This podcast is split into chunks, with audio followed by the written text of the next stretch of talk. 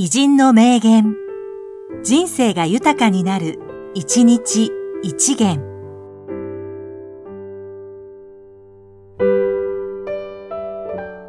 3月6日、田子明、心理学者。動けば必ず何かが変わります。動けば必ず何かがわかります。動けば必ず何かが身につきます。動くことによってあなたは強くなってきます。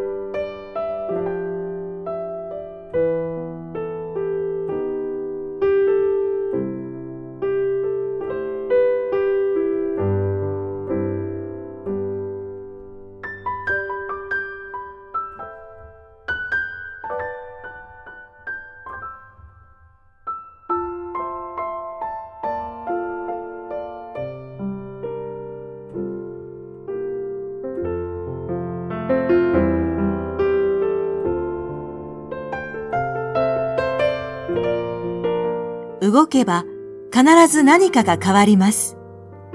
動けば必ず何かがわかります。動けば必ず何かが身につきます。動くことによってあなたは強くなってきます。